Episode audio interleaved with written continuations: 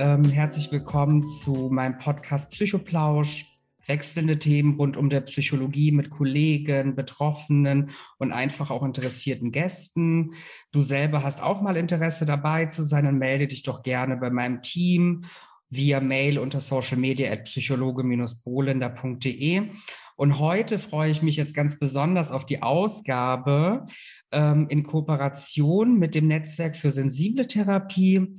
Und ich freue mich auf den Psychoplausch mit meinem heutigen Gast Nadja. Und genau, möchtest du denn vielleicht kurz beschreiben, äh, wer du bist, warum du heute da bist, was dich beschäftigt und ja, was ist das Thema, über welches wir heute sprechen? Ja, also vielen Dank für die Einladung und dass ich auch Teil deines Podcasts sein darf. Vielen herzlichen Dank dafür. Ähm, mein Name ist wie gesagt Nadia, ich bin Mitte 30, ich arbeite als Gesundheits- und Krankenpflegerin auf einer chirurgischen Intensivstation und ähm, habe das Projekt Netzwerk Sensible Therapie gestartet. Genau.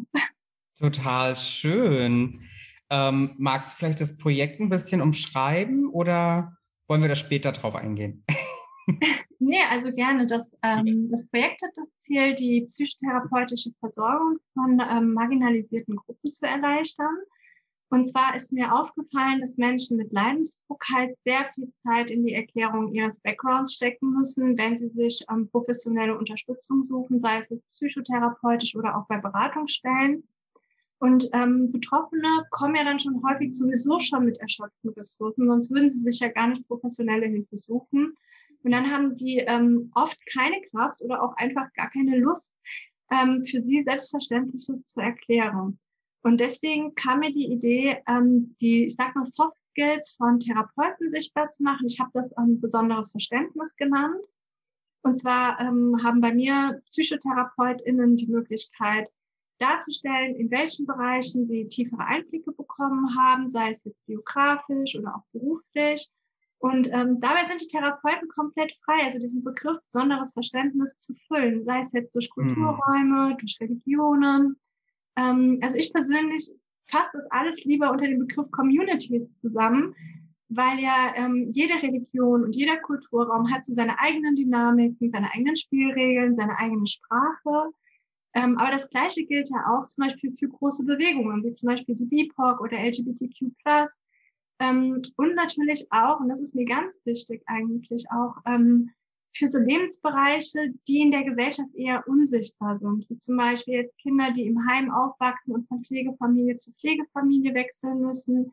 Ähm, in diesem System gibt es ja auch eigene Dynamiken, eigene Sprachen, Spielregeln, da gibt es Zusammenhänge, die äh, man eigentlich nur erfassen kann, wenn man entweder selber betroffen ist oder aus irgendeinem Grund sich sehr aktiv und intensiv mit diesem System befasst hat.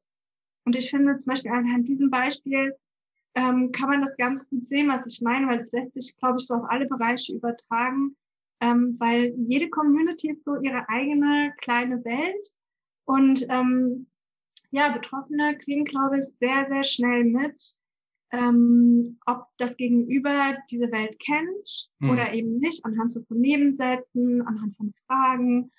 Und das macht schon einen riesen Unterschied, wenn man sich auch professionelle Unterstützung sucht, weil wenn man merkt, dass das Gegenüber eben keinen Zugang zu dieser Welt hat, dann ähm, ist es ja schon so, dass man häufig in so eine präventive Sprache rutscht, irgendwie so ein präventives Vokabular auch benutzt, mhm. weil man ganz genau weiß, okay, wenn ich ähm, das und das sage, dann ploppt dieses oder jenes Stigmata auf. Also schiebe ich da direkt einen Nebensatz vor oder nach.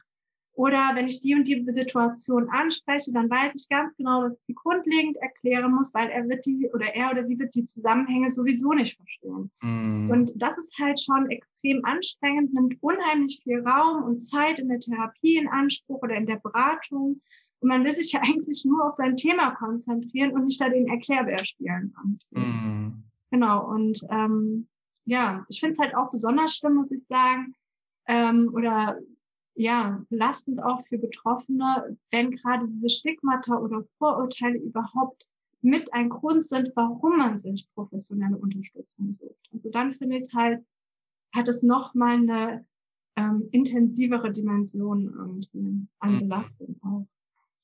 Das heißt, du äh, möchtest dann auch mit deinem Tool, also mit deinem Handwerkszeug in Social Media auch einfach den Zugang erleichtern und einen spezifischeren Zusammenschluss, spezifischen Match ermöglichen für Klient, Psychologe, Patient, Psychotherapeut oder auch Beratungsstellen, dass man da ein gutes Gefühl hat und einfach auch schnell ersichtlich ist, fühle ich mich da wohl, muss ich mich da erklären, wird meine Kultur, mein Glauben oder auch meine Einstellung, meine eigene kleine Realität, meine kleine Welt, wie du das so schön beschrieben hast, auch verstanden und man kann direkt in einen lösungsorientierten Prozess reinkommen. Ja, genau. Also es gibt natürlich schon Themen, ähm, wo, wo diese, diese ganze dieser ganze Background gar nicht so zentral ist vielleicht und nicht so mhm. viel Raum einnimmt, weil es ein Problem ist, das sehr isoliert ist oder ein Thema ist, das sehr isoliert ist. Und natürlich spielt immer die eigene Lebenswirklichkeit mit rein, aber ähm, es macht, glaube ich, schon einen Unterschied, ob ich eine isolierte Phobie ähm, behandle oder bespreche oder ob ich ein Kindheitstrauma aufarbeiten möchte. Mhm. Ähm, das kann man natürlich jetzt auch nicht so allgemein sagen, aber ich denke, da kann man ganz gut sehen, was ich meine. Und wenn es halt eben so ist, dass ich mir Beratung wünsche oder benötige, ähm, wo die aber systemisch ist im weitesten Sinne, dann denke ich schon, dass es sehr wichtig ist, dass man dann auch die Möglichkeit hat, transparent zu sehen, hm. okay, ähm, da hat derjenige versteht mich, weil anhand eines Namens kann man ja nicht ablesen, derjenige versteht zum Beispiel meinen Kulturraum, weil es gibt Leute, die haben einen Namen, der wirkt sehr aus diesem Kulturraum stammend, aber ähm, der hat überhaupt gar keinen Zugang zu diesem Kulturraum, weil er komplett anders aufgewachsen ist. Und wiederum andere, da würdest du nie denken anhand des Namens, dass er mit diesem Kulturraum vertraut ist. Mhm. Und ähm, deswegen finde ich das schon wichtig, dass man das transparenter macht, weil mir halt auch aufgefallen ist, dass ähm, wenn man Therapeuten im Internet sucht, man nur so harte Fakten eigentlich eingeben kann. Also männlich, weiblich, die Therapieform und dann halt so harte Diagnosen im weitesten Sinne, Sucht, Trauma und so weiter und so fort und vielleicht noch eine Sprache. Hm. Aber ich denke, Therapie braucht so, so viel mehr auch, weil es halt auch wahnsinnig viele Ressourcen sind, die man da ähm, schöpfen kann, wenn man sich halt in der Community auskennt.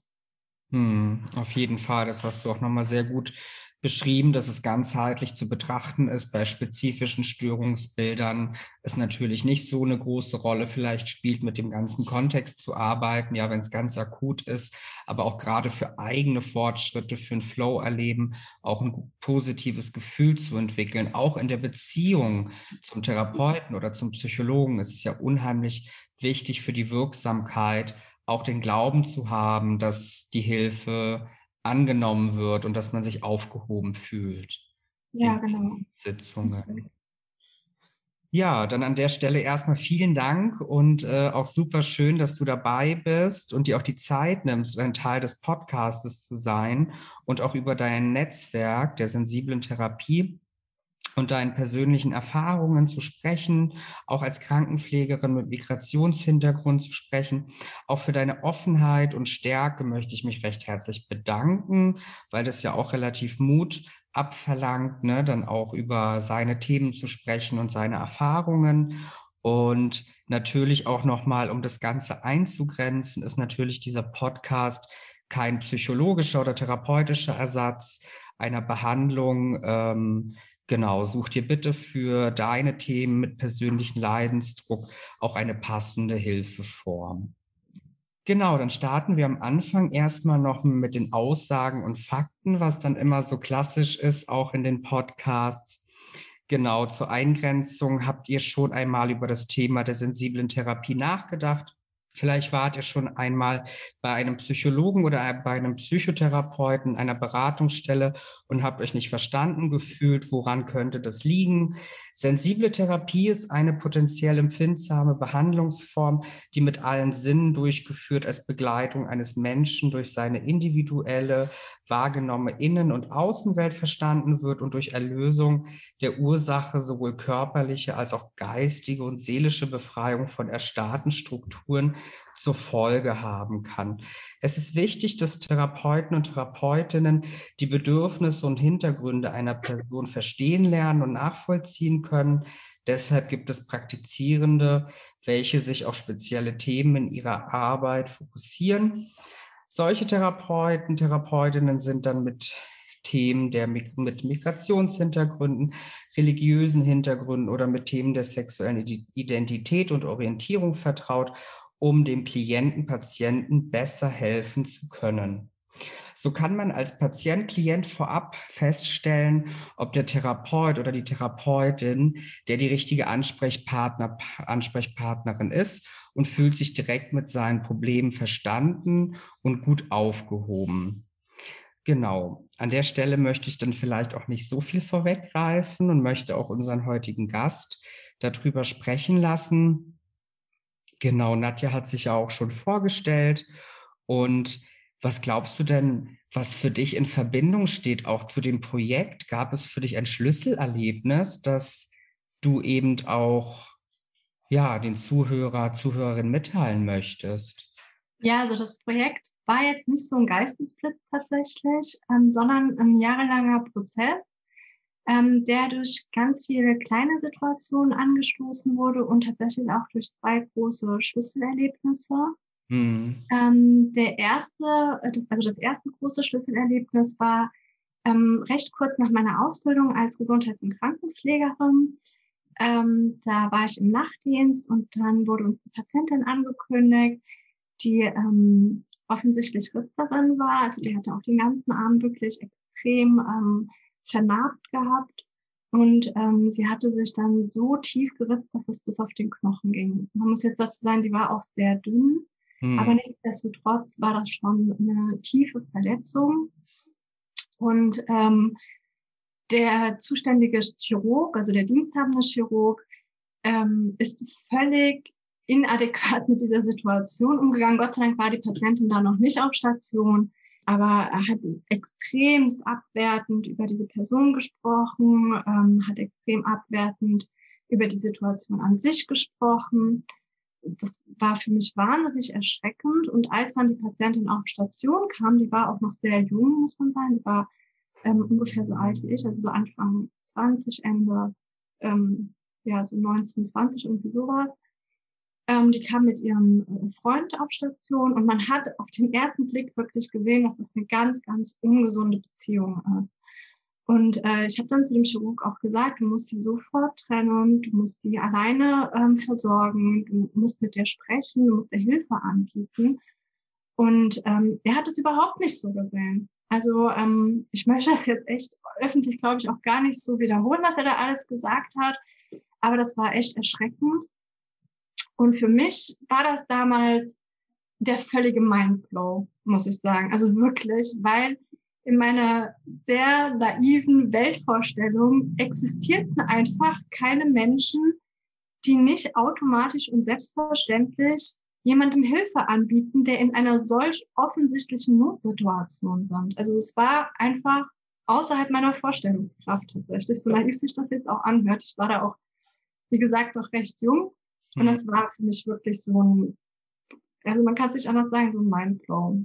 Ja. ja und ähm, das wurde dann auch, also tatsächlich immer wieder gab es dann so kleine Situationen, die nicht weniger schlimm waren. So habe ich das zumindest empfunden. Also so ähm, Stichwort Morbus oriental, ein orientalischer Patient äh, mit Schmerzen, ja, der somatisiert sowieso die orientalischen Patienten und dann Bums muss der notoperiert werden, weil er eben nicht somatisiert hat und eben nicht orientalische Schmerzen hat, was auch immer das sein sollen sondern eine postoperative Komplikation hatte. Oder Patienten mit einem ähm, sehr ausgeprägten Übergewicht. Ähm, dann werden da in der Übergabe einfach Nebensätze gesagt, die völlig unangebracht sind. Das löst in mir einfach immer, also es hat immer in mir ausgelöst und löst auch weiterhin in mir einfach einen wahnsinnigen Widerstand aus. Mhm. Ähm, ich kann damit ganz schlecht umgehen. Und es, ja, also das ist für mich wirklich so eine Sache, die mich sehr stört und wo ich auch immer in die Konfrontation gegangen bin und daraus auch irgendwie nicht lerne, dass man, dass es nichts bringt, aber ich kann dann auch nicht anders.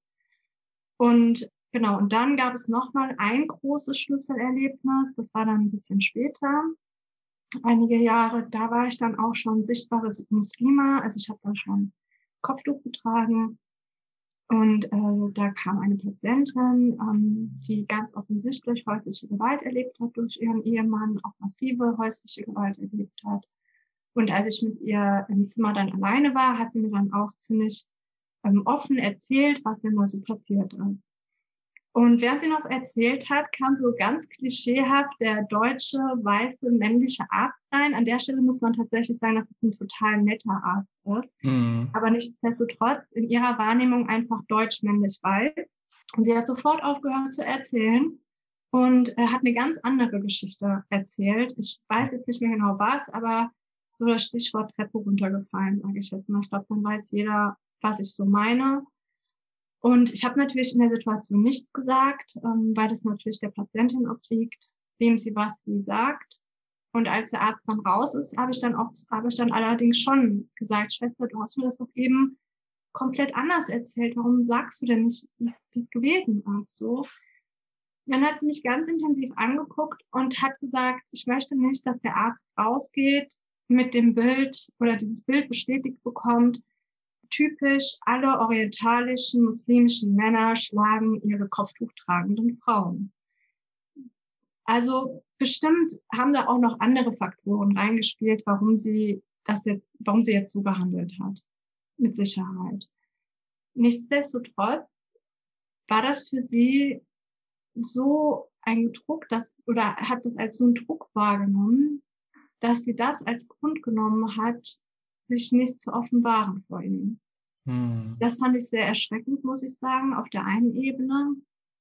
Und was ich auch sehr erschreckend fand auf der anderen Ebene, dass ich mir über mich selber plötzlich nicht mehr sicher war. Ich war mir plötzlich nicht mehr sicher, ob ich, wenn ich in ihrer Situation wäre, in exakt selben Situation, vielleicht nicht ähnlich gehandelt hätte. Ich wusste es plötzlich einfach nicht mehr. Und das war für mich so ein Augenöffner-Erlebnis, muss ich sagen. Und ähm, ab dem Moment, das ist ja auch in anderen Situationen so, wenn man, wenn man plötzlich für etwas ein Bewusstsein entwickelt hat, dann fällt es einem auf irgendwie und man wird dann ständig auf die Situationen gestoßen. Hm. Und ähm, im Bekanntenkreis und auch auf der Arbeit sind mir dann immer wieder Situationen begegnet, ähm, auch außerhalb meiner eigenen Community, wo Menschen geschildert haben, dass sie ähm, professionelle Unterstützung und im speziellen Psychotherapie als extrem frustrierend erlebt haben, weil sie da immer den Erklärbären spielen mussten, ähm, weil sie ständig auf Stigmata geprallt sind, regelrecht, weil sie Fragen gestellt bekommen haben, wo ihnen einfach schon diese Frage schon überdrüssig war. Ich glaube, jeder, der aus, ähm, aus einer Gruppe kommt, die jetzt nicht in der Mehrheitsgesellschaft vertritt, also so mehrheitsgesellschaftlich ist, weiß direkt, welche Fragen ich so meine. Hm. Ähm, genau, und das hat dann dazu geführt, dass äh, Therapie halt extrem ineffizient war, weil wahnsinnig viel Zeit dafür draufgegangen ist, in der sowieso schon sehr begrenzten, genehmigten Zeit von den Krankenkassen. Oder halt eben als so frustrierend erlebt wurde, dass Therapie abgebrochen wurde. Oder ähm, auch das gab es, dass Betroffene gesagt haben, ich habe das in meinem Freundesbekanntenkreis mitbekommen, ich brauche das gar nicht erst zu starten, da habe ich gar keinen Bock drauf und gar keine Kraft für. Mhm. Und ähm, ja, also ich meine, es kann doch eigentlich nicht sein. Wir leben hier in Deutschland, wir haben hier ein ausgesprochen gutes ähm, psychotherapeutisches Netz. Okay, in dem Sinne, es, ist, es könnte mehr sein, aber wir haben hier überhaupt die Möglichkeit, Psychotherapie als Kassenleistung in Anspruch zu nehmen. Das ist ja auch nicht in jedem Land möglich. Wir haben hier wahnsinnig viele ähm, Vereine, wir haben Beratungsstellen. Also selbst wenn man nicht krankenversichert ist, hat man die Möglichkeit, sich dort Hilfe zu suchen. Und das ist halt auch alles sehr bunt eigentlich. Also eigentlich mhm. gibt es für jeden etwas da. Die Sache ist nur, dass sie irgendwie unsichtbar sind. Die gehen in der Masse des Internets unter. Wenn man nicht genau weiß, was man suchen muss, welche Schlagworte man eingeben muss, dann findet man diese Vereine und Beratungsstellen nur sehr schwierig. Und bei Psychotherapeuten hat man überhaupt keine Chance, außer man ruft wirklich jeden an und geht da ganz explizit in das Gespräch rein. Und ob man das dann auch machen möchte, ist dann auch ein bisschen dahingestellt, ob man mhm. dann da die Kraft für hat und auch, ja, man muss ja auch was so an Ressourcen mitbringen in dem Moment, dass man dann auch einen Psychotherapeuten fragt, sagen Sie, kennen Sie sich eigentlich in dem und dem Kulturraum aus? Macht man ja jetzt auch eigentlich irgendwie. Mhm. Also es geht dann viel, viel darum, um Verständnis, ja, um Randgruppen, um einfach auch die Identifizierung zu ermöglichen zum Therapeuten, Therapeutin ähm, etc., was es alles noch so auf dem Markt gibt und auch der Zugang, der total erschwert ist, weil man durch wenig Vorwissen und durch wenig Überschneidungspunkte auch die Berufsbilder vielleicht auch nicht ganz versteht, ja, wofür ist denn eine Psychologin, wofür ist ein Therapeut, wofür ist eine Beratungsstelle zuständig und welche Themen können angesprochen werden und in welcher Form. Hm. Genau, ja. Das kommt noch erschwerend hinzu, auf jeden Fall. Hm. Das heißt, ähm, was sind denn aktuell bisher deine Resonanzen zu deinem Projekt? Ja, also ich muss echt sagen, ich bin da mega überwältigt. Ähm, ich habe das Projekt auf Instagram gestartet, weil ich ähm, erstmal verifizieren musste, ob Psychotherapeuten oder Psychotherapeutinnen überhaupt bereit sind, sich so darzustellen, weil es ja auch schon intimer ist. Also sie müssen ja etwas von sich persönlich preisgeben. Hm. Und ich wusste, dass es einen Bedarf gibt von betroffener Seite, aber ob dieser Bedarf auch von psychotherapeutischer Seite aus sichtbar gemacht werden möchte. Das wusste ich halt nicht. Und Instagram war für mich eine Möglichkeit, das recht einfach, mit wenig, mit relativ wenig Aufwand, vor allem auch kostengünstig, muss ich ganz ehrlich sagen, zu verifizieren. Und äh, ich hätte das nie gedacht. Also das Projekt ist ja jetzt erst seit Mitte Februar am Start. Und ähm, ja, also es sind so viele PsychotherapeutInnen und Beratungsstellen, äh, die sich ähm, da gerne darstellen lassen möchten, die mittlerweile sogar auf mich zukommen. Also ich muss die Leute zum Teil gar nicht mehr anschreiben. Ähm, es wird immer, immer bunter. Ich freue mich da total drüber, über jeden Einzelnen. Und ja, 300 Follower sind nicht viel, das ist mir schon klar. Aber für mich ist das wahnsinnig viel, weil das Projekt ist gerade erst drei Monate am Start. Ich habe ähm, überhaupt gar keine Multiplikatoren am Anfang gehabt. Und ähm, ja, deswegen bin ich da total happy, muss ich sagen. Ja. Und, ähm, ja, an der Stelle möchte ich ganz unbedingt vor allem allen Instagrammern äh, vielen, vielen lieben Dank sagen, die mich da unterstützen. Also ganz viele bringen total gute Ideen rein. Ähm, ich kriege ganz oft irgendwie eine Nachricht hier, guck mal, der und der oder die und die, die würde auch total gut zu deinem Projekt passen oder ähm, Verbesserungsvorschläge, Anregungen. Also vielen lieben Dank da nochmal an alle, die das Projekt bereichern, auch auf der Ebene. Hm. Ja, ich persönlich kenne das Projekt ja auch, ja, und wir sind ja auch aufmerksam geworden auf deine Darstellung und wir fanden das ganz toll, auch wirklich, dass es da einen Account gibt oder auch die Idee gibt, äh, auf die Schnittmenge abzuzielen, also den Schritt zwischen Klient und Psychologen, weil das ist ja auch ein ganz wichtiger Punkt, dass man dieses, ja, diese Vermittlung auch einfach und das Gespür füreinander dann auch anvisiert. Also für alle Zuhörer und Zuhörerinnen, schaut mal bitte vorbei auf dem Account.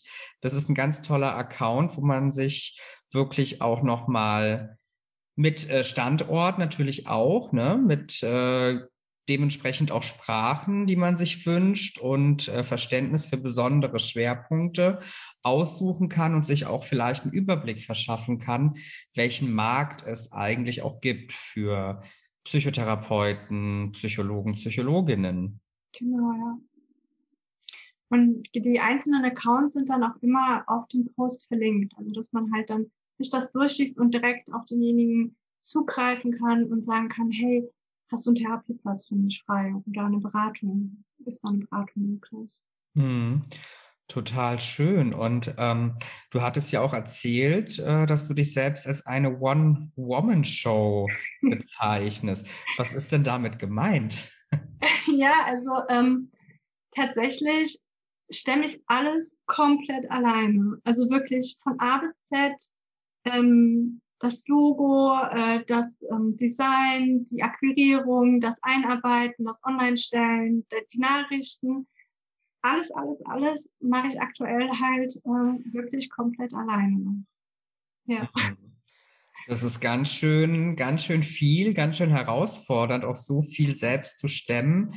Ich, also ich vermute da natürlich, dass da das Flow-Erleben ganz im Vordergrund steht. Ne? Also, dass das wirklich intrinsisch motiviert ist, so ein Projekt zu führen, weil es gibt nicht eine klassische direkte Belohnung dafür erstmal, sondern eher aus eigenen Anteilen. Ja, also es ist wirklich ähm, zu 100 Prozent ein Herzensprojekt. Wirklich. Mhm. Also, ja.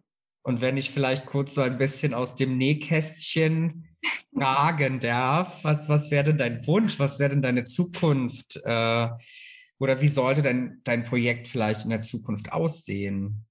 Ja, also ich würde mir total wünschen, und das ist auch angestrebt, ähm, dass ich mich mit dem Projekt selbst, selbstständig mache und äh, das aus Instagram ausgeht. Also natürlich soll es auf Instagram bleiben, aber zusätzlich aus Instagram rausgeht als Website. Ähm, genau, und da muss ich allerdings sagen, hört mein Kompetenzrahmen komplett auf. Ähm, und da suche ich aktuell tatsächlich einen ITler oder Webdesigner, der sich mit sehr komplexen äh, Webseiten auskennt, die erstellen kann, pflegen kann und so weiter und so fort. Also falls da draußen jetzt jemand sich angesprochen fühlt und äh, Bock auf eine Partnerschaft hat in Selbstständigkeit, der kann sich gerne bei mir melden. Ähm, weil im Moment suche ich da tatsächlich ganz intensiv nach jemandem, wo das dann halt passt, dass wir das ja. dann halt, ähm, rausbringen, weil das Ding ist halt auf Instagram, ähm, ist die Übersichtlichkeit natürlich nur bis zu einem bestimmten Punkt gegeben. Und dann wird es einfach aufgrund der Menge unübersichtlich. Und ja. ähm, wenn man halt es als Webseite gestalten könnte, dann wäre das natürlich einfach leichter für Betroffene dazu, ähm, da den entsprechenden Betreuungs, also die entsprechende Betreuung zu finden oder beraten. Ja, eine total, total schöne Vision, auch aus Instagram heraus deine eigene Webseite zu haben und ihr lieben Zuhörer, Zuhörerinnen, ihr habt ja jetzt auch mit verstanden und mitgehört, dass Nadja auch auf der Suche ist nach Kooperationspartnern. Also alle fleißigen Webdesigner, alle Anfragen dann auch an die sensible Therapie. Sehr gerne. Genau, und äh, ja, Nadja, du hast ja auch erwähnt, äh, dass du als Gesundheits- und Krankenpflegerin arbeitest. Ja. Wie lange arbeitest du schon äh, in dem Bereich? Ja, total verrückt. Ich habe dieses Jahr Zehnjährige. Keine Ahnung, wie das passiert ist. total schön. Zehn Jahre in einem Berufsbild. Ja, doch. Und mhm. ja, was spannend ist, wie bist du denn zu dem Berufsbild gekommen und welche Probleme nimmst du in der Branche wahr? Ähm, also für mich war schon von Anfang an eigentlich immer klar, dass ich in den Gesundheitsbereich möchte. Ich habe tatsächlich ähm, mir Verschiedenes angeguckt. Es gab verschiedene Optionen für mich, aber ähm, ich liebe einfach dieses Berufsbild Gesundheits- und Krankenpflege, weil weil es da einfach extrem viele Möglichkeiten gibt ähm, mhm. zu arbeiten. Also du kannst halt am Bett arbeiten, diese ganz klassische Krankenpflege im Krankenhaus und selbst da ähm, macht es einen riesen Unterschied, ob ich internistisch arbeite oder chirurgisch, ob ich auf Normalstation oder äh, auf Intensiv arbeite. Das sind schon komplett verschiedene ähm, Arbeitsbedingungen und Arbeitsstrukturen. Ähm, dann kann man ja innerhalb auch noch ähm, in verschiedene Bereiche gehen. Also zum Beispiel gibt es ähm, Mitarbeiterinnen und Mitarbeiter, die sich nur um Patientinnen kümmern, die ähm, Brustkrebs haben zum Beispiel oder ähm, die so einen künstlichen Darmausgang haben. Also man kann da wahnsinnig viel machen. Ähm, das fand ich extrem reizend und äh, oder reizvoll. Genau. Und ähm, ich bin auch total froh, dass ich den, den Beruf gewählt habe, weil er wirklich einfach wirklich zu mir passt und ich mich da auch richtig gut drin fühle. Ja. Leider muss man halt schon sagen, ähm, so, so sehr ich diesen Beruf liebe, machen die Arbeitsbedingungen oder die systemischen Strukturen es nicht einem leicht, den Beruf in seiner Ausübung dann auch immer zu lieben. Das muss man halt leider ganz klar sagen. Hm. Und, ähm, da nehme ich persönlich drei große Probleme wahr oder drei Bereiche, die das halt so erschweren. Zum einen die Pflege selber, die einfach irgendwie nicht in der Lage ist, sich ähm, zu strukturieren. Und obwohl wir so eine große ähm, Masse sind einfach, also quantitativ, mhm.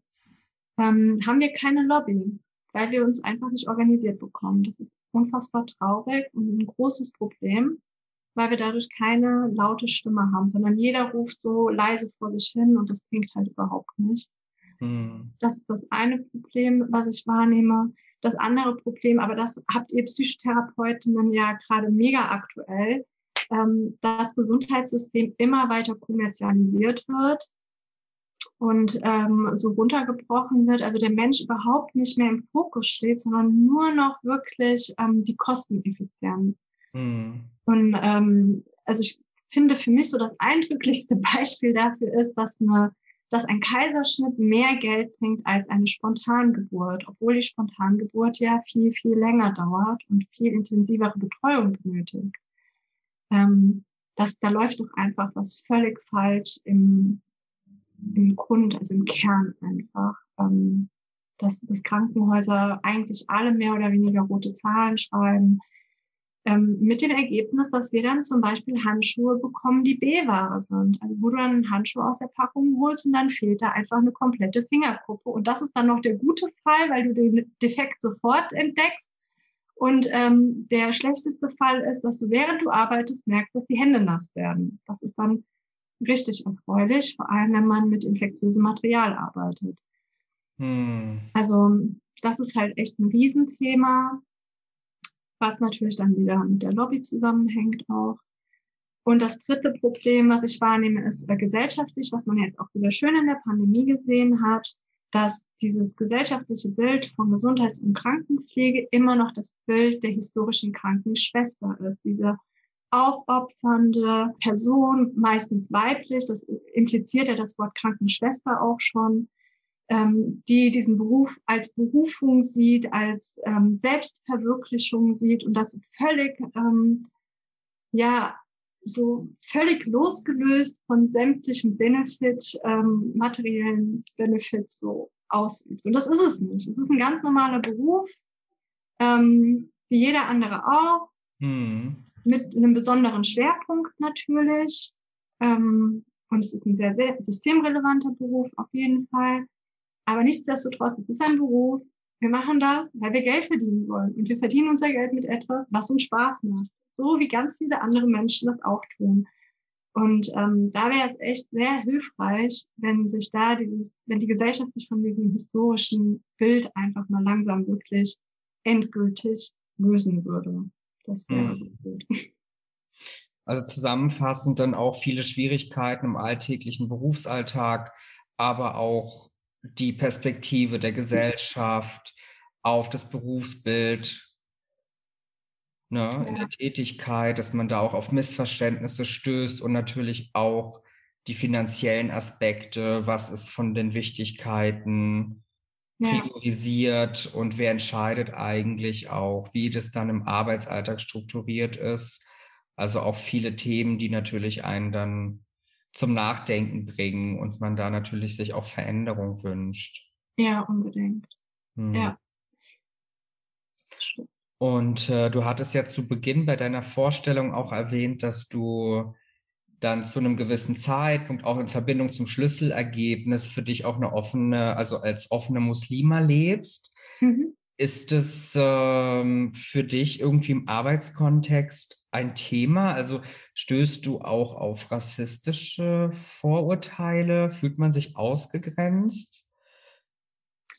Ähm, also das war am Anfang wirklich schwierig und ich musste damit auch wirklich erst lernen, umzugehen, ähm, weil es halt schon besondere Altersgruppen gibt, gerade die Hochbetagten, ähm, wo man ähm, wo man da schon manchmal was an den Kopf geworfen bekommt, wo man echt denkt, das ist jetzt aus einem Comic oder so, also so ein Satire-Comic oder so. Das kann jetzt nicht Realität sein. Das ist schon, muss ich sagen, ähm, es gibt halt auch tatsächlich jüngere Patienten, die dann sagen, von der Putzfrau lasse ich mich nicht behandeln. So Sachen kriegt man natürlich auch mal gedrückt. Ähm, es ist schwierig, es war am Anfang sehr schwierig, damit umzugehen. Es war auch schwierig mit Kollegen, vor allem ähm, wenn Kollegen einen vorher ohne Kopftuch kannten und die wussten, dass man schon lange liiert ist und dann so einen Satz drücken wie, hast du jetzt geheiratet oder warum trägst du Kopftuch? Und man sich so denkt, ja, vor sieben Jahren habe ich geheiratet, das weißt du aber auch. Das ist halt schwierig, muss ich sagen. Mittlerweile kann ich damit sehr gut umgehen, weil ich festgestellt habe, dass Menschen, die so reagieren, einfach ein also die reagieren auch gegenüber äh, Kolleginnen und Kollegen, die von oben bis unten tätowiert sind, entsprechend, ähm, gegen Menschen, die ganz offen homosexuell sind, entsprechend. Das sind einfach Menschen, die nie gelernt haben, Grenzen zu respektieren, wertschätzend mit anderen Menschen umzugehen. Und es hat nichts mit mir persönlich zu tun oder mit meinem Kopf zu tun oder mit meiner Religion zu tun. Das ist einfach die ähm, völlig toxische Grundeinstellung und Menschenbild dieser Personen. Und ähm, seitdem ich das so für mich sehen kann, kann ich damit sehr tough umgehen, muss ich sagen. Also ich denke dann halt einfach so, das Problem ist, bist du, nicht ich. Weil deine Weltanschauung ist einfach abwertend. Mhm. Das ist auch ganz, ganz, ganz, ganz schöne Aspekte genannt. Gerade die Abgrenzung und den Erkenntnisgewinn zu seiner eigenen Person, was ist gerade Situation, ja, was passiert gerade und hat es wirklich mit mir persönlich etwas zu tun? Nein, hat es nicht. Das ist nichts Persönliches, sondern das Problem liegt dann tatsächlich in dem Moment bei dem anderen. Ja. Also auch die Verantwortung abzugeben, ja. Und ich muss auch sagen, ähm, es war auch für mich ein Prozess irgendwie, wenn Patienten gefragt haben zum Beispiel, und woher kommen Sie? Obwohl ich eigentlich sehr europäisch aussehe. Also ohne Kopftuch würde mich jetzt keiner für einen Orientalen eigentlich halten, die meisten zumindest nicht. Ja. Ähm, dann habe ich das früher, hatte ich immer den Drang automatisch, mich zu erklären. Mittlerweile bin ich tatsächlich an dem Punkt, dass ich dann einfach den Satz sage, das ist nicht relevant. Also ich sage das nicht hart, ich sage das nicht irgendwie patzig oder so, sondern ich sage das ganz neutral und ruhig und mit einem ganz entspannten Gesichtsausdruck und sagt, das ist nicht relevant gerade. Und gehe dann einfach über zu einem anderen Thema. Oder ich sage, das ist nicht wichtig und mache dann was anderes.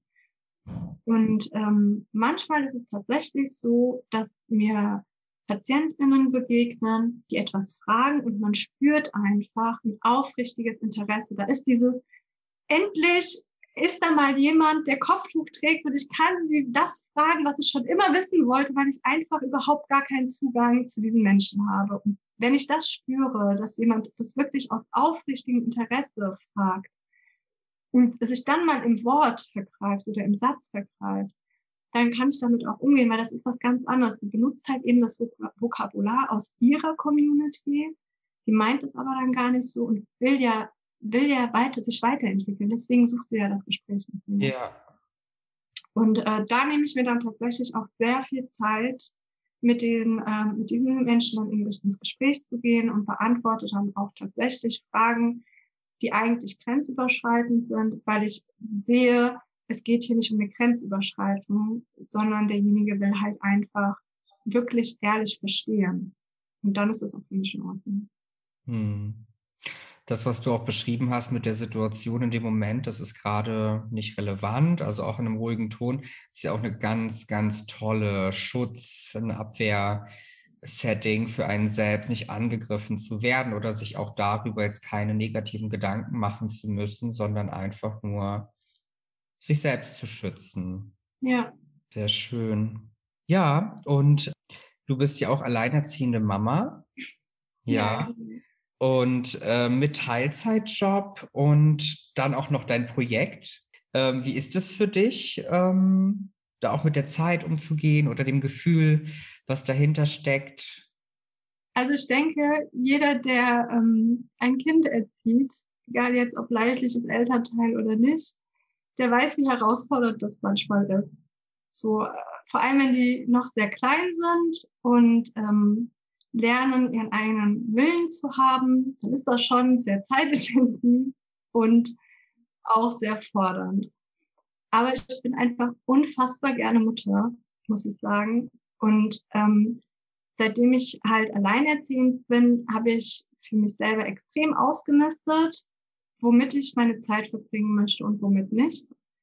Und ähm, habe mir das jetzt so erarbeitet, dass ich tatsächlich den überwiegenden Teil meiner Zeit in Dinge investiere, die ich gerne mache, in denen ich Spaß habe. Und ich habe einfach unfassbar viel Spaß, mit meinem Kind zu spielen, ähm, auf dem Spielplatz rumzutoben und auch den ins Bett zu bringen und auch mh, hm, mit dem in die Konfrontation zu gehen, soweit das mit so einem kleinen Kerl möglich ist. Ja. Macht mir einfach wahnsinnig viel Freude. Es macht mir einfach wahnsinnig viel Freude zu arbeiten. Und es macht mir einfach wahnsinnig viel Freude, dieses Projekt zu betreuen und ja, auch zu sehen, wie es wächst. Und ähm, dadurch empfinde ich das gar nicht als Belastung, muss ich sagen. Also ich bin natürlich schon manchmal erschöpft und manchmal ist es auch so, dass halt Ereignisse sich ergeben, die halt absolut unschön sind und auf die ich überhaupt keine Lust habe und die sehr zeitintensiv sind. Und dann muss halt eben das Projekt mal ruhen. Und dann kann ich halt eine Woche mal nicht daran arbeiten. Und ähm, dann ist das halt so. Aber ich muss sagen, dadurch, dass ich halt alles drei sehr, sehr gerne mache, ist das für mich keine Belastung, abends auf dem Sofa zu liegen und dann eben Nachrichten zu beantworten oder einen Post zu erstellen. Hm. Genau.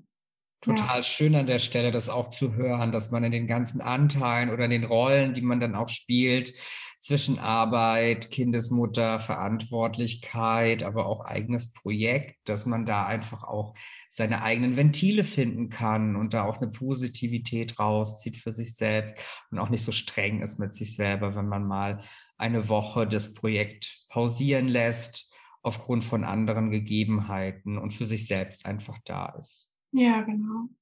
Ja.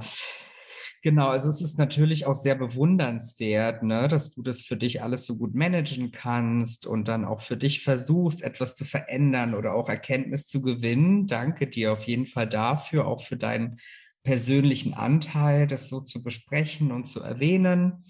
Und was würdest du denn auch abschließend noch gerne den Zuhörern, Zuhörerinnen mitteilen oder auf den Weg mitgeben? Also ich finde es wahnsinnig wichtig, wenn man selber spürt, dass man an eine Grenze kommt. Ähm, und da ist es jetzt wirklich komplett egal, ob das psychisch ist, emotional, körperlich, ähm, situativ. Wenn man merkt, ich bin dauerhaft irgendwie an einer Grenze und ähm, ich komme da nicht weiter, dann sucht euch bitte professionelle Unterstützung. Und es muss nicht immer direkt die harte Psychotherapie sein, sondern manchmal ist es nur der Anruf bei einer Beratungsstelle. Und dann redet man eine halbe Stunde mit jemandem, der halt sich professionell mit diesem Thema beschäftigt hat. Und der gibt einem dann so komplett neue Ideen. Und dann hat sich das Problem schon von selber irgendwie gelöst, dadurch, weil man einfach weiterkommt. Man hat neue ähm, Ansatzpunkte und kommt, kann sich daran entlanghangeln sozusagen. Und wenn das nicht reicht, dann kann man ja immer noch einen Schritt weitergehen. Aber ich finde es wichtig, nicht in so Situationen, in dieser Überforderungssituation zu bleiben, sich selbst einen Druck zu machen, warum schaffe ich das nicht und andere schaffen das doch auch und ähm, ich bin so unfähig und so, das ist nicht so. Auch ich ähm, kriege nicht immer alles auf die Rolle, auch wenn sich das vielleicht jetzt gerade so angehört hat. Ähm, ich bin auch manchmal in Überforderungssituationen und dann muss man sich halt eben Hilfe suchen und das ist ähm, total wichtig und ich finde, das ist, das ist eigentlich das Natürliche, finde ich persönlich nicht, dass man die Dinge alleine managt, weil wir sind soziale Wesen, wir sind nicht isolierte Wesen irgendwie, die alles alleine auf die Rolle kriegen. Und ähm, wenn ihr, wenn ihr in einer Situation seid, die euch überfordert, dann sucht euch Unterstützung durch Freunde, durch Professionelle, ähm, durch was auch immer, aber managt die Situation nicht auf wegen Brechen alleine. Genau. Ja, sehr schöne Worte zu Abschluss, liebe Nadja. Und ich möchte mich ganz herzlich bedanken, ja, auch für dieses Gespräch, für das Interview, für die Zeit, aber auch das Bewusstwerden für spezielle Themen, ja, auch seitens des Projektes oder auch eigentliche, eigentliche Befindlichkeiten, die man im Leben auch so macht, ne, und diese dann teilt. Das hat einen ganz großen Mehrwert auch, ne, für andere Betroffene oder Experten, die dann auch in dem Thema sich gerne zuhören möchten oder sich beteiligen möchten. Und ich hoffe natürlich, dass die Teilnahme am Podcast Psychoplausch für dich auch einen Mehrwert hatte ja, und dass ja. die Zuhörer und Zuhörerinnen für sich auch einen Erkenntnisgewinn mitnehmen können und auch das Thema der sensiblen Therapie für sich mitnehmen können. Genau, für mehr psychologische Themen und Psychotipps äh, folgt mir doch auch gerne auf Instagram oder Facebook. Schaut gerne auf meiner Webseite vorbei, hinterlasst mir eine Kontaktanfrage, Kooperation oder sonstiges. Ich freue mich da sehr, stark darüber, im Austausch zu sein mit unterschiedlichen Berufsgruppen, mit unterschiedlichen Themenfeldern, Themenkomplexen. Und genau, wenn du selber auch für dich eine fachliche Begleitung suchst mit äh, einem Psychologen, psychologischen Berater, äh, interkulturellen Manager, dann besuch doch gerne meine Webseite und hinterlass auch dort eine Kontaktanfrage. Und auch zur Verdeutlichung an dieser Stelle, ich kenne auch meine fachlichen Kompetenzen und Grenzen. Und genau, vielen Dank fürs Zuhören. Ja, vielen Dank.